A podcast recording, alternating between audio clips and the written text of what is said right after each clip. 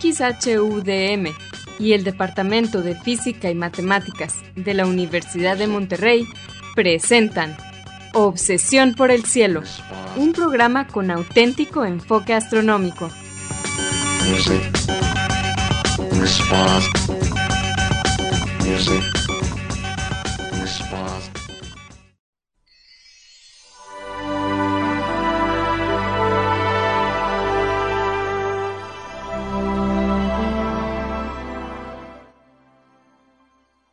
Muy buenas tardes, sean todos bienvenidos a Obsesión por el Cielo, el único programa con enfoque astronómico y de exploración espacial en la ciudad de Monterrey y en la República Mexicana. Un servidor, Pedro Valdezada, profesor adjunto de astronomía del Departamento de Física y Matemáticas en la Universidad de Monterrey, les desea la más cordial bienvenida a este programa 1040 de Obsesión por el Cielo con fecha del martes 7 de noviembre del año 2023. En este programa comentamos y ponemos en perspectiva algunas de las noticias que se relacionan con el estudio del universo y con la exploración del espacio que se dieron a conocer en la semana anterior. Y para ayudarme con esto quiero darle la bienvenida a mi coanfitrión Edgar Armada. Muy buenas tardes. Hola Pedro, muy buenas tardes y buenas tardes a todo nuestro público, nuestros amigos que nos acompañan ya sea que nos son que sean regulares, que siempre nos escuchan en Obsesión por el Cielo o que nos estén escuchando por primera vez, gracias por dedicarnos una hora de su tiempo. Esperamos que el programa les resulte muy interesante. Como siempre, eh, quiero aprovechar para enviar un saludo a algunos de nuestros amigos y colaboradores en Radio UDEM. Hoy tengo a Antonio Calderón, a Marco Cobos y a Vicente Magallanes a ustedes y a todos los demás que no he mencionado, pero que sí los tenemos muy presentes. Gracias por estar allí eh, para apoyarnos a lo largo de tantos años que llevamos transmitiendo este programa, como todos los martes de 7 a 8 pm en el 90.5 de FM Radio UDEM en la ciudad de Monterrey y su área metropolitana. Les recordamos que se pueden comunicar con nosotros a través del correo electrónico de obsesión por el cielo Obsesión por el cielo es todo con minúsculas sin acentos ni espacios. También nos pueden dejar preguntas, comentarios y sugerencias en la página de Facebook de Obsesión por el Cielo o en nuestra cuenta de Twitter, ahora X, de arroba. Si quieren escuchar programas anteriores, también lo pueden hacer, esta vez visitando la página de internet de obsesiónporelcielo.net Ahí encontrarán las ligas de cada programa que se almacena en formato de podcast y que se distribuye gratuitamente a través del sitio de hospedaje de podcast de Podbean. También en obsesiónporelcielo.net van a encontrar cuatro audios. Este grupito es llamado Un paseo por el cielo. Este fue un proyecto patrocinado por la Unión Astronómica Internacional y consiste de una serie de cuatro audios en español que describen las constelaciones, las mitologías y los objetos de interés que están dentro de ellas. Es una para cada estación del año. Bien, Edgar, ¿cuáles son las noticias de esta semana? Pedro, esta semana antes de las noticias vamos a tener el premio Constelación a la mejor noticia del mes pasado y el previo movimiento retrógrado a la peor noticia del mes pasado.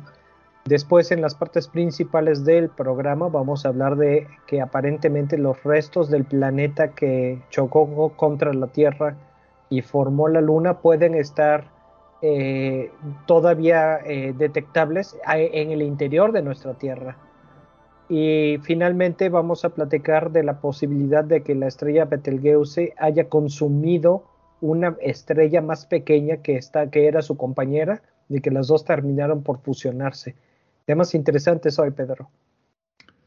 Muy bien, pero como siempre vamos a comenzar el programa con la sección habitual, explorando las estrellas con Loni Pacheco.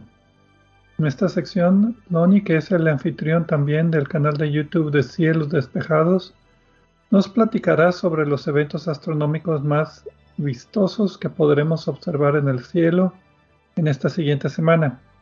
Adelante, Loni.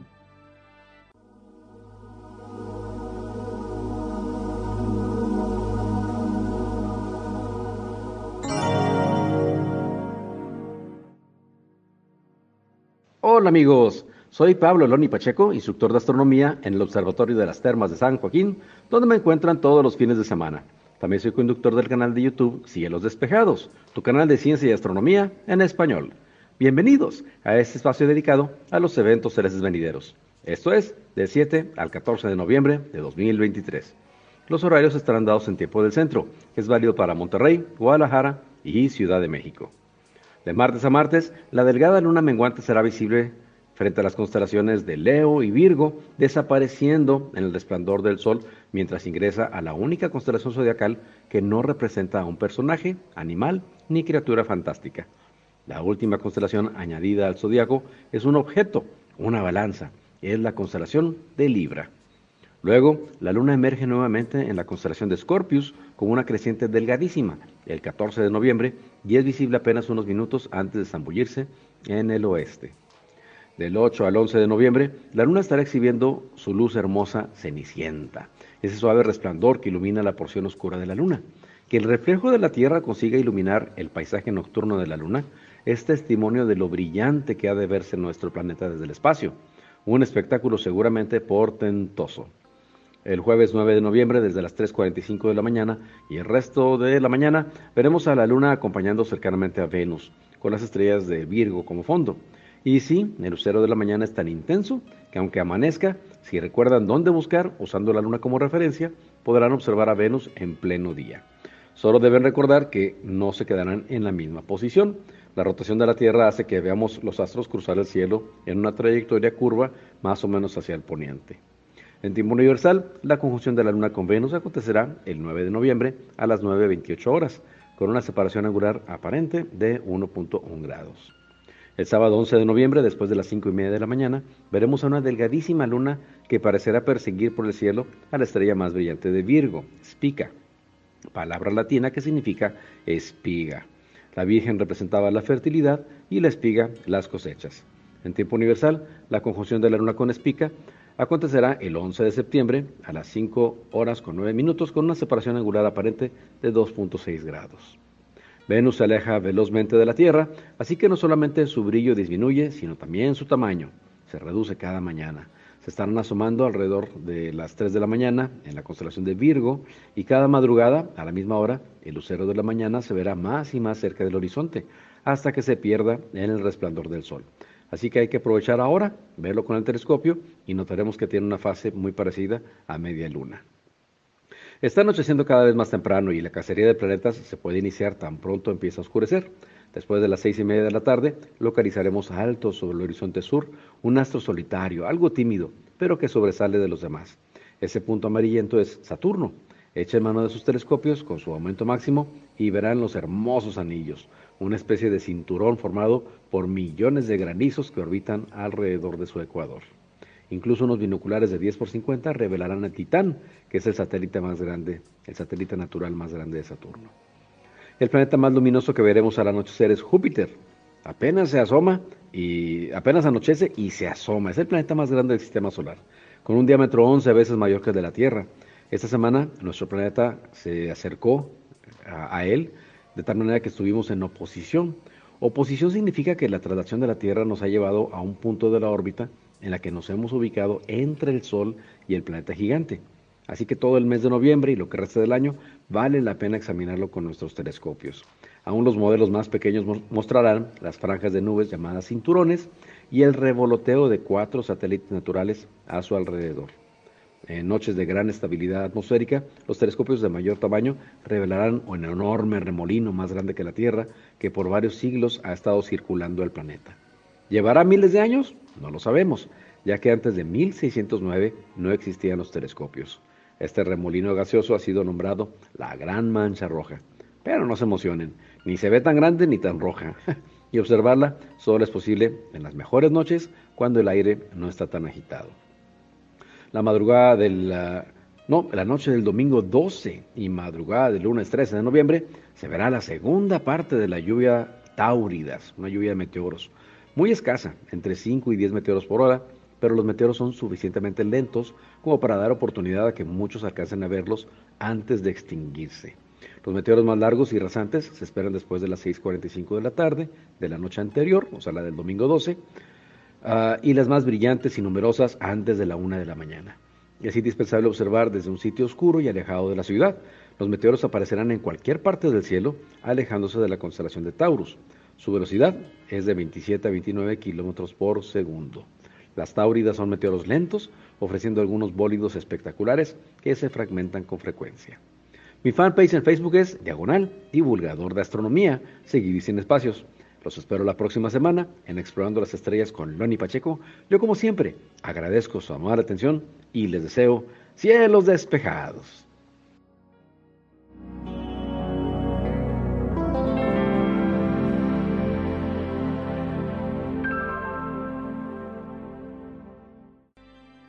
Muchas gracias, Loni, por tus efemérides astronómicas de esta semana.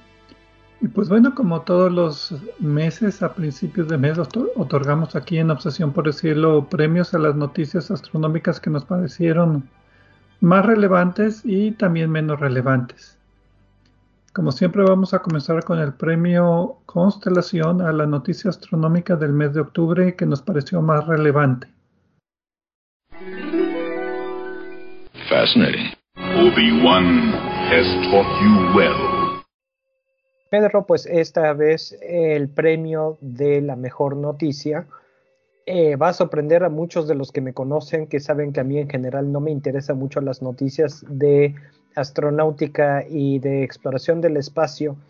En este caso se lo damos a la compañía española eh, que lanzó el cohete Miura 1 porque es el primer cohete construido por una compañía privada en España. Y me llama la atención esto de que sea una compañía privada, porque la mayoría de las compañías que están construyendo cohetes privados en Europa son alemanas o francesas. En este caso, eh, la compañía PLD Espacio es una de varias compañías europeas que están tratando de embarcarse en el desarrollo de lanzadores de satélites pequeños, que es un mercado comercial en crecimiento. La idea es poder lanzar satélites hasta de media tonelada, que no es tan pequeño, a partir del 2025.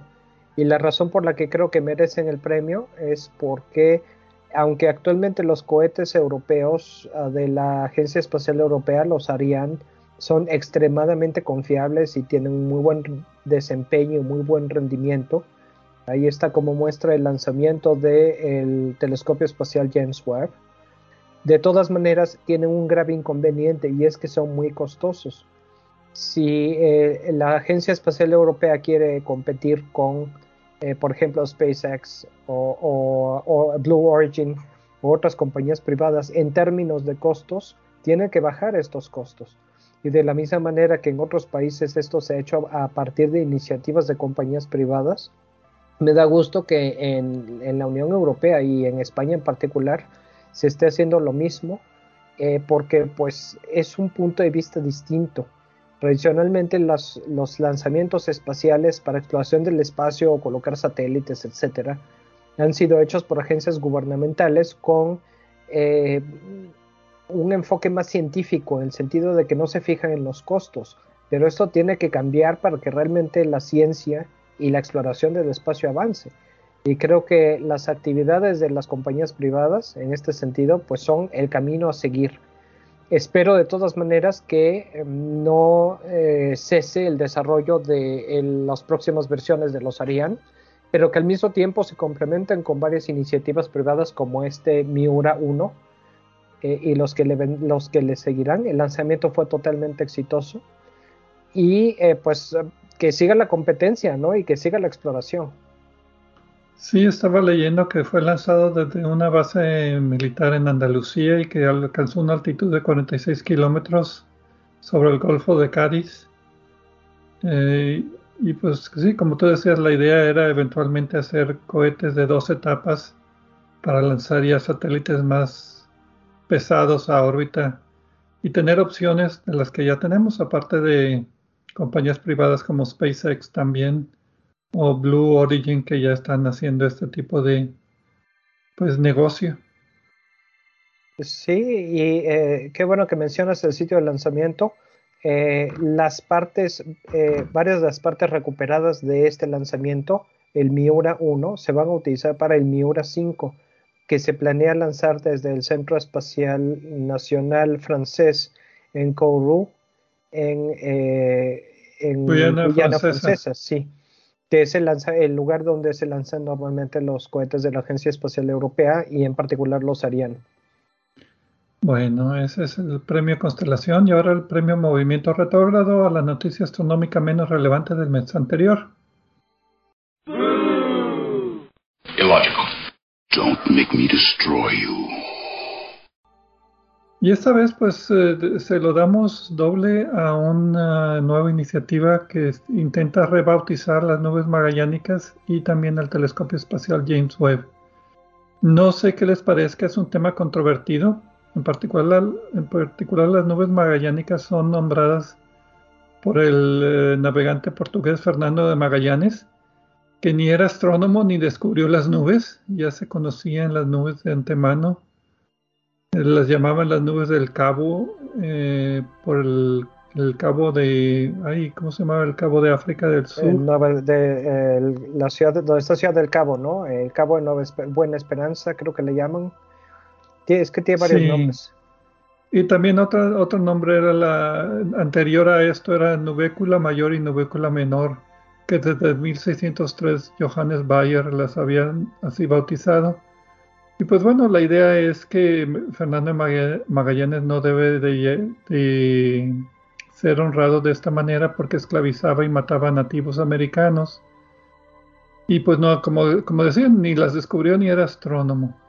Igualmente, también eh, en marzo del 2021 salió en Scientific American un artículo acerca de James Webb, el director de la NASA entre 1961 y 68, por el cual el telescopio espacial James Webb está nombrado, y pues lo asocian con una política de despedir a individuos eh, LGBT de la NASA y hacer en general, pues si no puso él las políticas, sí las, las apoyó como estaban para, pues, eh, mm, ¿cómo diría?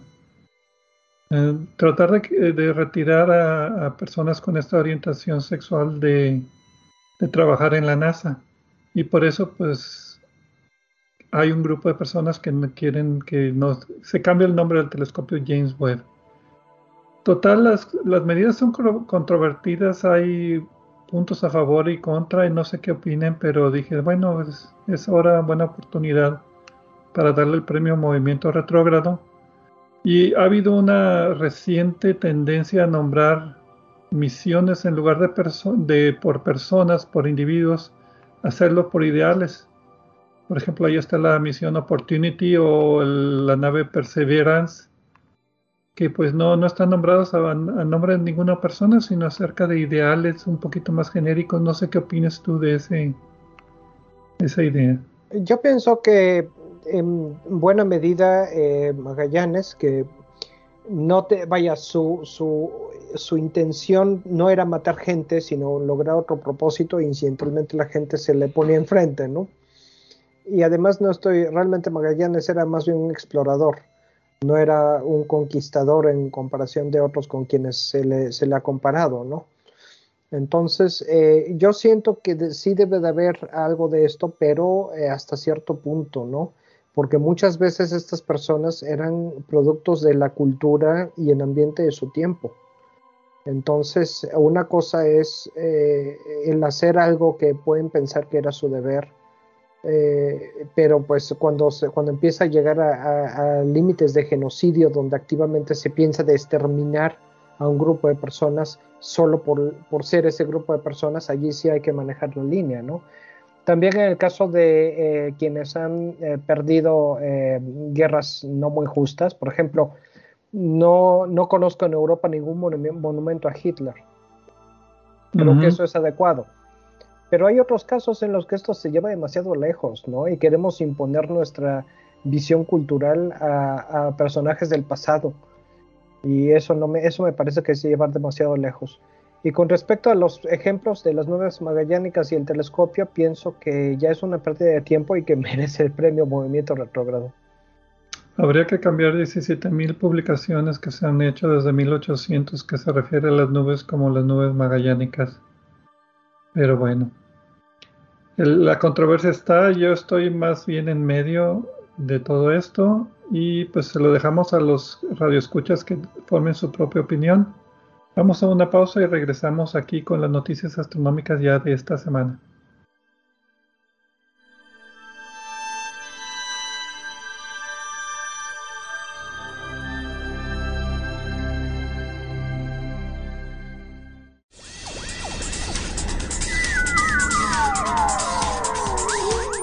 Sigue explorando el cielo con nosotros. En un momento continuamos.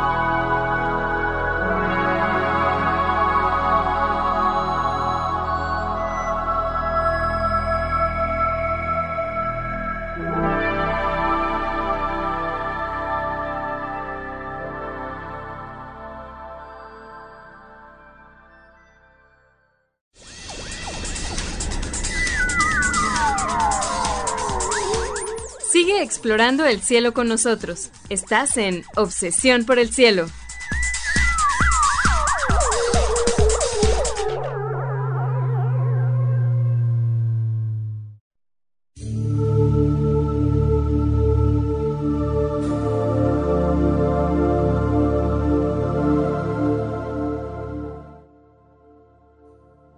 Regresamos a Obsesión por el Cielo con las noticias astronómicas de esta semana. Un servidor Pedro Valdés y Edgar Armada.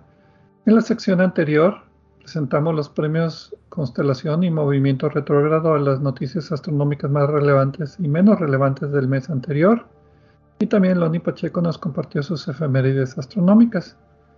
Y ahora nos toca platicar un poco acerca de pues el impacto que formó nuestra luna eh, bueno, antes de dar un pequeño resumen, vamos a mencionar el título de la publicación.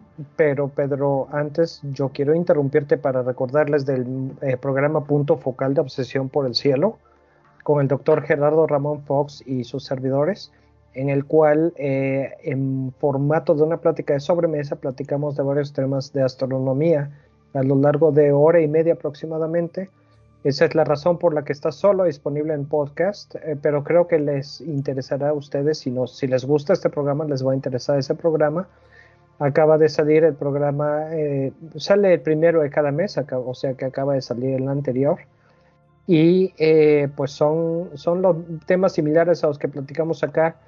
se los recomendamos, está disponible en nuestras plataformas de podcast. ¿Qué platicamos en el último programa de Punto Focal, Pedro? El tema fue general de la espectroscopía en la astronomía.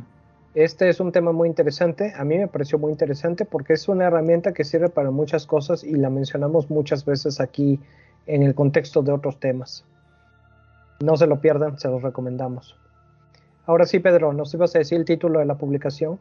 Sí, es eh, Impactor o Impacto que formó la Luna como fuente de anomalías basálticas en el manto de la Tierra. Salió el primero de noviembre en la revista Nature. Y creo que es. Por otro lado, vi que iba a salir otro en el artículo en el Geophysical Research Letters, pero ya no, ya no vi, ya no consulté ese otro artículo. Los autores son Qian Yuan, Ming Ming Li, Steven Desch y otros ocho coautores más, principalmente de la Universidad Estatal de Arizona, y la Academia de Ciencias Chinas. También está el USGS, que es el Servicio Geofísico de los Estados Unidos, Caltech y el Centro NASA Ames. Creo que hay más. Básicamente los autores lo que hacen es apoyar con modelos de computadora la teoría de que el protoplaneta que chocó con la Tierra hace 4.500 millones de años, que han llamado Teia, ella a propósito es la titán que fue madre de Selene, la luna, porque en el proceso también creó nuestra luna, fue un golpe tangencial. Entonces le pegó a la Tierra, parte salpicó, digamos, quedó en órbita para formar la luna y el resto pues se formó, se quedó como la Tierra. Pero bueno, aquí también dicen que puede haber restos de este objeto que están más o menos preservados, pero habría que ir hasta casi el núcleo de la Tierra para poderlos encontrar. Sí, la propuesta de estos autores, bueno, vámonos un poco para atrás. Eh, desde hace mucho tiempo eh, la teoría original era que la Tierra y la Luna se habían formado en conjunto como parte de una misma región de material protoplanetario y que una, la mayor concentración formó la Tierra y la menor concentración formó la Luna que quedó orbitando. Pero eh, varios, sobre todo desde las misiones Apolo, se empezó a considerar que esto no era muy factible porque la las diferencias y los, eh, en los químicos y en los isótopos que había entre la Tierra y la Luna hacían esto muy complicado poco a poco se fue, fue ganando adeptos y actualmente es la hipótesis más aceptada que el origen fue una colisión titánica con un cuerpo de un tamaño parecido a Marte contra la prototierra y que la colisión esta fue de tal manera que eh, el escombro que salió eh, disparado quedó en órbita alrededor de la Tierra y eventualmente terminó por formar la Luna. Ahora, eh, se han hecho varios estudios posteriores que han modificado esto. Como tú decías, la teoría actual dice que el impacto no fue directo, digamos, no fue el centro de masa de una esfera contra la otra, sino que fue tangencial. Y esto mejora también, por ejemplo, lo que sabemos de la composición de la Luna en las simulaciones y resuelve varios problemas. Sin embargo, hasta donde yo sé, todavía no hay una simulación que salga exactamente la Luna como está como la tenemos ahora. Pero poco a poco nos hemos ido acercando. Sí, el tema lo cubrimos en Obsesión por el Cielo número 426, el 11 de octubre del 2011. Y básicamente la evidencia de, a favor del impacto es el alto momento angular que tiene el sistema Tierra-Luna, que pues tuvo que haber tenido un impulso extra de, la, de que si se hubieran formado independientemente también está el pequeño núcleo de la Luna y el, en comparación con la Tierra está también que la Luna es relativamente grande en comparación con otros planetas y otras lunas. Y las muestras lunares también indican un origen común con la Tierra. Los, isótopos que tú mencionabas son parecidos. Entonces, como tú dijiste, ya esta es la casi teoría aceptada actualmente. Lo que dicen los autores de, este, eh, de esta propuesta, que por cierto creo que también la presentaron en un simposio reciente, es que eh, después que la colisión, bueno, vámonos un poco para atrás. La forma en la que conocemos lo que hay adentro de la Tierra es principalmente a través de las ondas sísmicas. Eh, los terremotos producen ondas sísmicas que pueden ser detectadas normalmente alrededor del mundo y de esta manera se puede ver, eh, se puede obtener como datos del interior de la Tierra con respecto a las ondas que se reflejan, la trayectoria que siguen, la velocidad en la que se propagan. Y gracias a esto tenemos una idea bastante aproximada de cómo es el interior de la Tierra. Una de las anomalías que es difícil de explicar es que hay regiones, específicamente dos regiones, donde las ondas sísmicas se propagan con mucha lentitud comparativamente. Y esta lentitud eh, normalmente se refiere o significa que los materiales que están allí son de densidad más alta. Eh, y no se sabe por qué estas regiones no se diferenciaron, porque digo, están diferenciadas, porque la, teoría nos dice que con el impacto debió de, revolverse todo esto y no debió, con el impacto que formó la luna debió de, formarse, debió revolverse todo esto y no debería existir como algo separado. Hay otra hipótesis. Se mezcló homogéneamente el planeta, protoplaneta Tella con la Tierra, esa era la expectativa. Exacto. Pero hay otra hipótesis que dice que en realidad esto no tiene nada que ver y que son eh, pedazos de continentes que se hundieron como eh, parte de, la, de la, tectónica de placas que ha modificado eh, la forma de los continentes y los océanos en la Tierra a lo largo de su historia. Esto tiene un problema y es que los, em, las, las regiones estas de alta densidad están muy profundas. Imagínense que estamos en la superficie de la Tierra y nos vamos hacia el centro de la Tierra.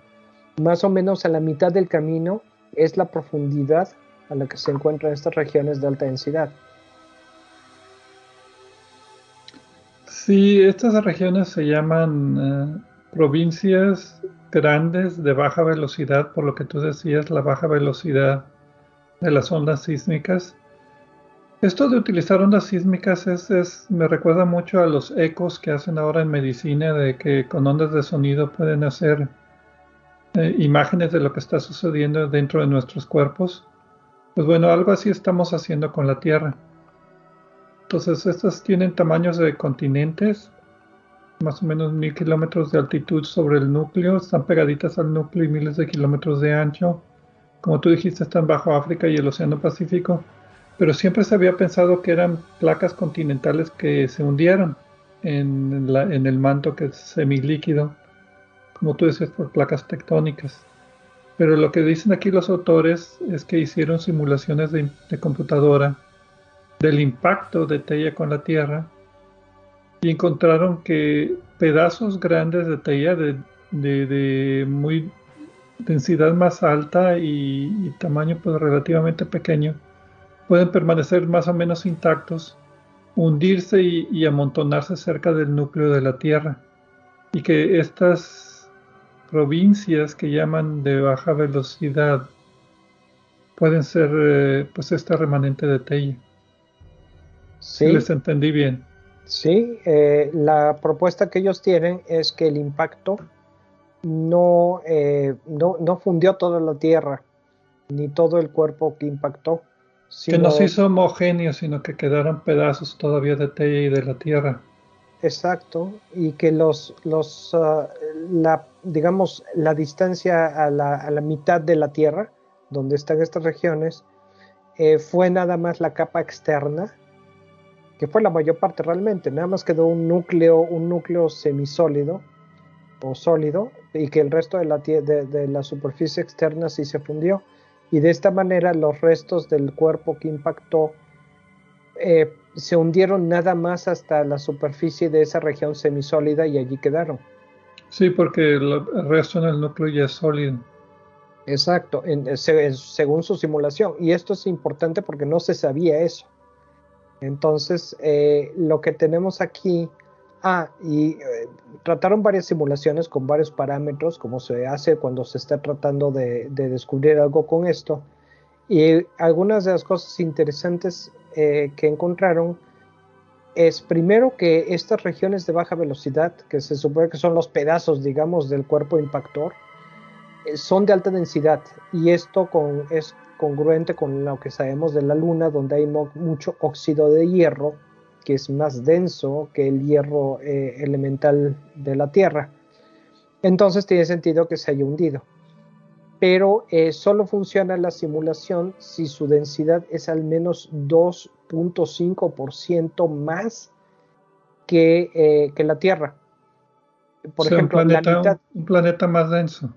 Eh, un planeta más denso, un 2.5% más, más denso, o sea que el material está más, más, es más pesado por unidad de volumen. Y si le pones menos densidad en la simulación, por ejemplo 1.25%, que es el siguiente escalón que trataron en su simulación, no funciona, no pasa esto. Otra cosa interesante es que los pedazos deben de ser mayores a 50 kilómetros. Si son de la mitad, que otra vez es el escalón que usaron en su simulación, si son de 25 kilómetros, no se hunden. Entonces, esto nos da datos interesantes sobre cómo fue el impacto, ¿no? Ok, también creo que decían que Teia es un poco más grande de lo esperado. Tú mencionaste que el planeta se estima que era del tamaño del planeta Marte. No era Marte, que quede claro, era del tamaño del planeta Marte. Pero parece que ahora dicen aquí que debe ser un poquito más masivo que esto y más denso. Ahora, eh, en realidad la simulación fueron dos simulaciones. porque después de simular el impacto lo pusieron en otra simulación. Eh, ambas están disponibles los códigos si alguien les quiere echar un vistazo. Eh, y trataron de ver qué es lo que pasaba después del impacto. Y para esto les costó un poco de trabajo pasar los parámetros del resultado de la primera simulación del impacto a la segunda simulación, pero con base a ello estuvieron viendo la evolución a lo largo de más de 4 mil millones de años de estos restos y obtuvieron resultados parecidos a lo que vemos ahora, eh, lo que sabemos ahora de las regiones de alta densidad en el interior de la Tierra. Ahora, hay algunas dudas todavía porque estas regiones de, alta de, de, baja velocidad, por ejemplo, de alta densidad que están junto al núcleo en la Tierra, no se ven muy claramente porque las ondas sísmicas de baja frecuencia son las que llegan hasta esas profundidades, pero a la vez son las que tienen menor resolución. Y se han dado otras explicaciones, como por ejemplo que puede ser un amalgamado de tubos de magma que está en, convección, ah, lo de las placas tectónicas del océano basálticas que tú mencionaste. También la idea de que por qué dos, por qué se concentraron en dos en lugares pues más o menos opuestos de la Tierra y no en uno solo. Para mí eso se me hizo un poquito peculiar. Eh, sí, peculiar, pero puede ser importante. Eh, otra cosa importante que se está considerando es que los el material más denso que forma estas regiones tenía que hundirse a esa profundidad, porque lo contrario a la convección natural del manto superior hubiera gradualmente deshecho esto y lo hubiera mandado a la superficie, eh, como los continentes, ¿no? Entonces es, otra cosa interesante y me gusta este estudio porque está hecho muy, es muy cuidadoso y también nos da información tanto sobre lo que pasa en una colisión de este tipo, es algo que podemos aplicar después eventualmente en otro planeta o en otra colisión, y también sobre el interior de nuestra, nuestra Tierra, ¿no? Ok. Y pues bueno, para futuro habría que ver misiones lunares para ver, traer más muestras lunares y a ver si algunas de estas se pueden parecer más a, las expectativas de lo que este planeta Teia debe de ser o, o, no, porque pues si los isótopos son muy diferentes, entonces a lo mejor hay que pensar otras alternativas. Pero bueno. Es todo por lo que respecta a esta noticia. Vamos a una pausa y regresaremos a hablar de otra colisión, esta vez entre dos estrellas, una de ellas ya conocida por todos.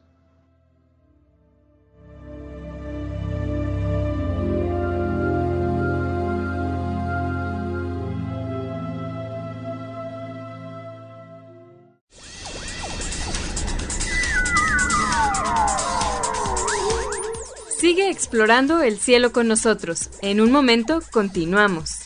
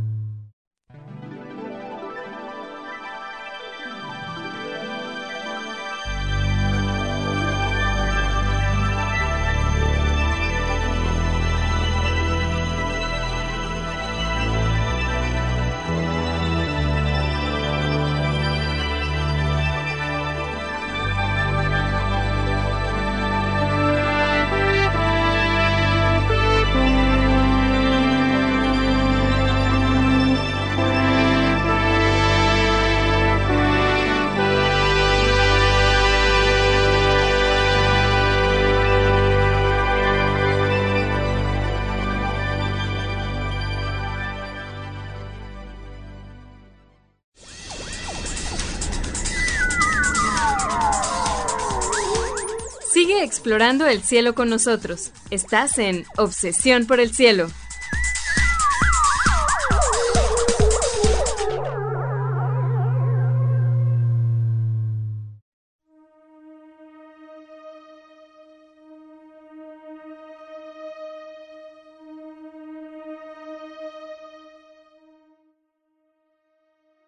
Regresamos a Obsesión por el Cielo con las noticias astronómicas de esta semana. Edgar Armada y un servidor, Pedro Valdés. En la primera parte del programa tuvimos los premios de Obsesión por, el Cielo, Premio Constelación a la noticia astronómica más relevante del mes y Premio Movimiento Retrógrado a la noticia astronómica menos relevante del mes, junto con las efemérides astronómicas de Loni Pacheco. En la segunda parte del programa hablamos acerca de el modelo que, de formación de la Luna, que fue por un protoplaneta que chocó con la prototierra. Hasta ya le han llamado a este protoplaneta Teia. Y la idea es que en el impacto tangencial salpicó materia que quedó en órbita y eventualmente formó nuestra Luna. Y el resto del protoplaneta se fusionó con la Tierra para formar el planeta que tenemos ahora. Y pues bueno, parece que hay todavía restos que quedaron de este impacto como evidencia en el fondo del manto de la Tierra, que vagamente se pueden ver por ondas sísmicas. Y pues bueno, hablamos acerca de estos modelos computacionales de cómo debería ser este objeto que impactó con la Tierra. Ahora nos toca hablar otra vez de Betelgeuse, nuestra estrella favorita. El título de la publicación es Betelgeuse como una fusión de una estrella masiva y una compañera. Salió el 23 de octubre en los archivos de astronomía Arxiv. Está libremente disponible para quienes quieran consultarlo. Los autores son Sagif Shiber, Manuel eh, Bradley Monson y Johan Frank de la Universidad Estatal de Luisiana y el Foundation Research Technology de Hellas en Grecia. No sé cómo traducirlo así de, buenas a primeras. Así de Hellas, que es el nombre de Grecia, griego, ¿no? Sí. Básicamente los autores eh, lo que hacen es postular que la, la, rotación relativamente rápida que tiene la estrella Betelgeuse y su peculiar composición química sugieren que fueron consecuencia de la fusión de esta estrella con una compañera menos masiva en el pasado. No asocia nada con lo que acaba de suceder con Betelgeuse que se abrillantó y bajó de brillo, etcétera, etcétera, sino que esta es una estrella súper gigante roja peculiar. Sí, y esto es importante eh, porque la, importancia de Betelgeuse no es solo los cambios de brillo que se han observado, incluso a simple vista, ni el hecho de que está a punto de explotar como supernova en los próximos miles de años, eh, millones, hecho, millones, millones, millones, millones de años. Bueno, en realidad podría ser mañana, pero lo más probable es que no sea mañana. La cosa aquí es que tiene la ventaja de que está cerca de nosotros y es una estrella en un momento muy interesante de su vida al estar cerca de nosotros podemos eh, estudiarla mucho mejor. Es una de las pocas estrellas de las que podemos observar su disco y resolverlo con los telescopios que tenemos. La mayoría de las estrellas nada más vemos su luz y no vemos detalle ni podemos medir directamente su tamaño ni nada de eso. En el caso de, de Betelgeuse es la excepción. Allí sí podemos medir su tamaño, aunque cuál es su tamaño es una cosa relativa depende de la longitud de onda que estés observando también. Exactamente, depende de la definición de tamaño que uno tenga, ¿no? Porque no tiene una superficie tan bien definida que aquí acaba la estrella y aquí ya no. Y más por su, por su actividad, el material que tiene, por el tipo de estrella que es, etcétera. Ahora, los autores empezaron a considerar esta posibilidad porque la mayoría de las estrellas en el universo, en nuestra galaxia por lo menos, son dobles o múltiples, más de la mitad, a eso me refiero con mayoría. Entonces, eh, teóricamente, solo, solo, desde el punto de vista probabilístico es posible que Betelgeuse haya tenido una compañera. Ahora, si tenía una compañera, eh, pues aparentemente hasta donde sabemos no ha sido observada y ya debía haber sido observada por la instancia en la que está o espectralmente. Entonces la compañera, si la tuvo, ya no está allí. Pero también hay el detalle de que la rotación de la superficie de Betelgeuse es un poco alta. 5.5 kilómetros por segundo comparados con 2 kilómetros por segundo para nuestro Sol. Así es. Ahora que nuestro Sol es una estrella pequeñita y Betelgeuse es una estrella gigante y está rotando más rápido. Exacto. Si Betelgeuse estuviera donde está nuestro Sol, su superficie estaría por ahí por el cinturón de asteroides entre, entre Marte y Júpiter, eh, para comparar el tamaño, ¿no? Entonces, esto es una cosa un poco extraña, porque es una rotación muy alta para una estrella de ese tamaño en su superficie. Eh, otra de las características son algunas irregularidades químicas en las sustancias que se han detectado en la superficie de Betelgeuse, que no son por sí mismo tan raras, pero tampoco son tan comunes. Entonces, como que eh, digamos que son apenas suficientes para pensar que a lo mejor la historia y la evolución de Betelgeuse no fue eh, como una estrella solitaria, ¿no? Junto con el hecho de su rotación que menciono. Sí, los elementos que tiene no son homogéneos para la evolución de una estrella individual. Tiene algunas, uh, digamos, iba a decir contaminantes, pero no, ¿cuál era la...? Enriquecedores. Enriquecedores por otros elementos que, de, que parece que vienen de una estrella de secuencia principal. Entonces lo que los autores hicieron es una simulación de computadora donde simulan la fusión de una estrella supergigante roja como Betelgeuse 16 veces la masa del Sol. Bueno, Betelgeuse tiene entre 16 y 19, no se conoce. No, también es difícil medir eso porque no tiene una compañera actualmente. Exactamente, ya se la comió. Si es que y existió. La, otra sería la fusión, el modelo fue con una secuencia principal de cuatro veces la masa del Sol. Entonces, eh, utilizaron un código hidrodinámico con cuadrícula adaptiva, quiere decir que cuando las cosas se hacen más digamos, subitas la cuadrícula se hace más chiquita para hacer más detalle y conocer mejor lo que está pasando, por eso es cuadrícula adaptiva. Y después, eso es para la fusión. Después de la fusión, pusieron los resultados en otro código. Este código es de evolución estelar. Entonces, para ver post fusión, cómo evolucionaría la estrella y si evolucionaría como la estamos viendo ahora. Que a propósito se me olvidó mencionar que tenemos el programa 692 y 845 completamente dedicados a Betelgeuse. 692 fue Betelgeuse general y el 845 fue en febrero del 2020 cuando bajó de brillo, ¿te acuerdas? Sí. Eh, Más del 50%.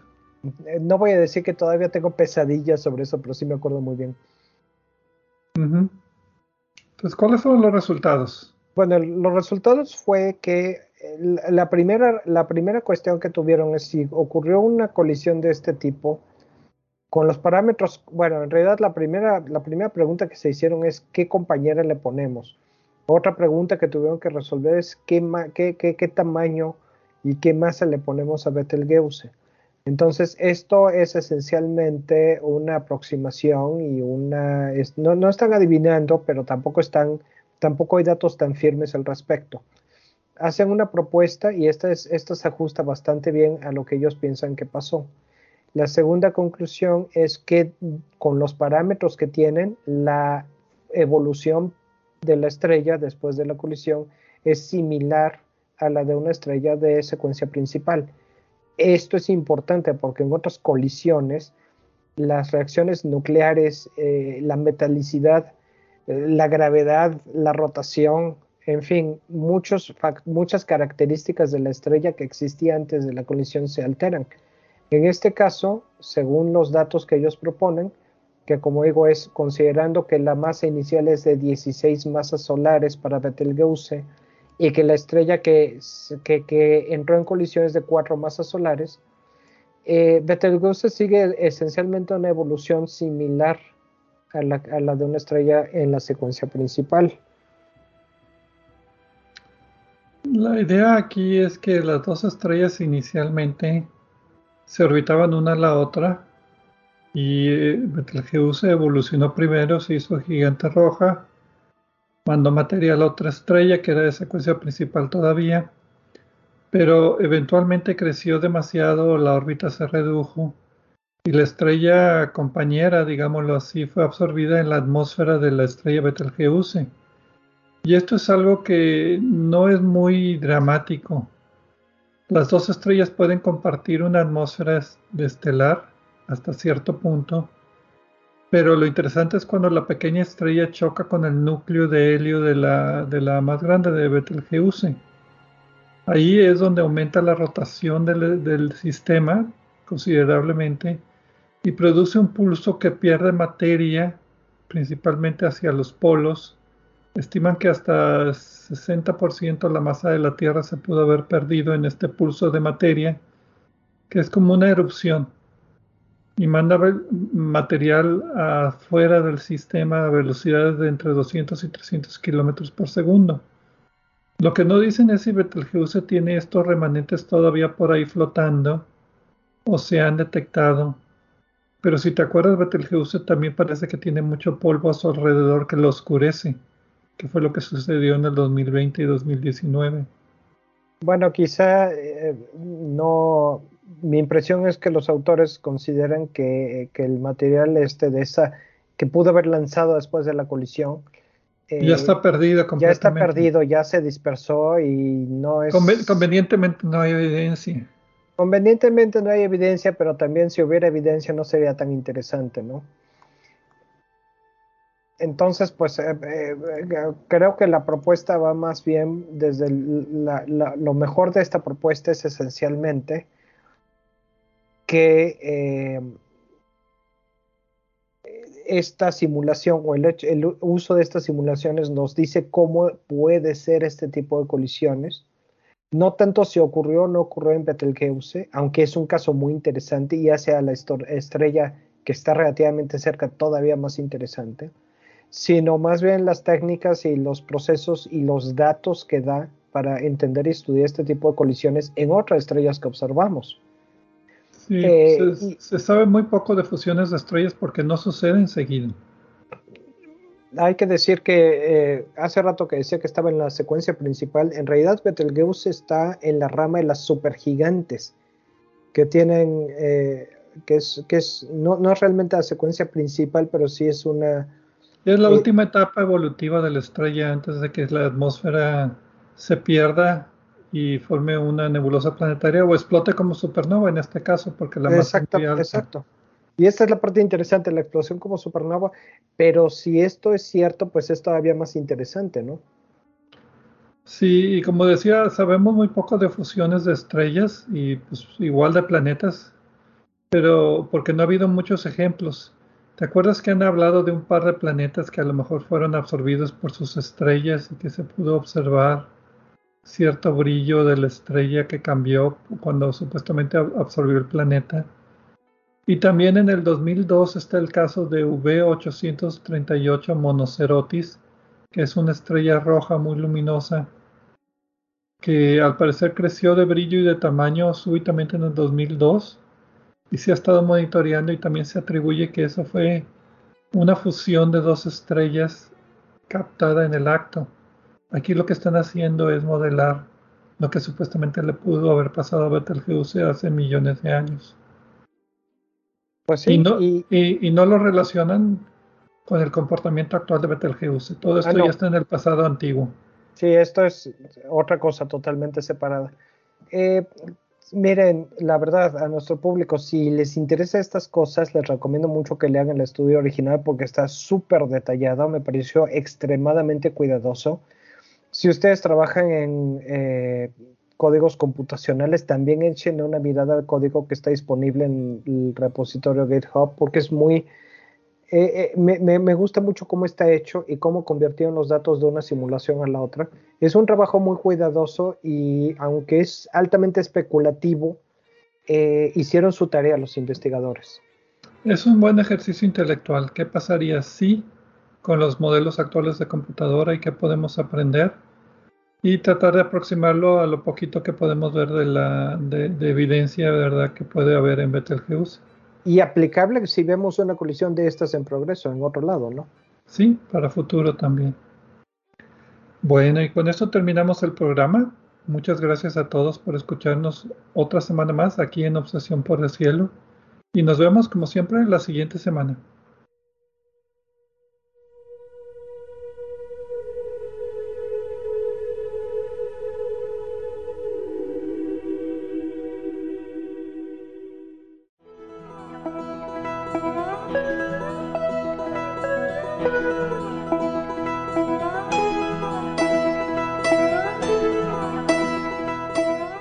Recordamos que a través de nuestra página en Facebook de Obsesión por el Cielo pueden encontrar vínculos a sitios con más información sobre el programa de cada semana.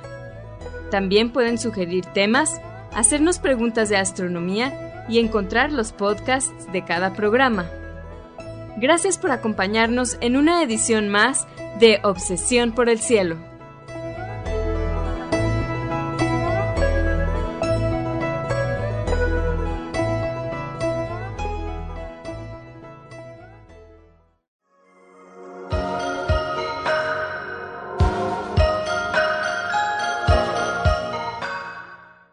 Sintonizas XHUDEM 90.5 frecuencia modulada, 3000 watts de potencia, transmitiendo desde el Laboratorio de Medios de la Universidad de Monterrey. Avenida Morones Prieto 4500 Poniente, Colonia Jesús M. Garza, San Pedro Garza García, Nuevo León, México.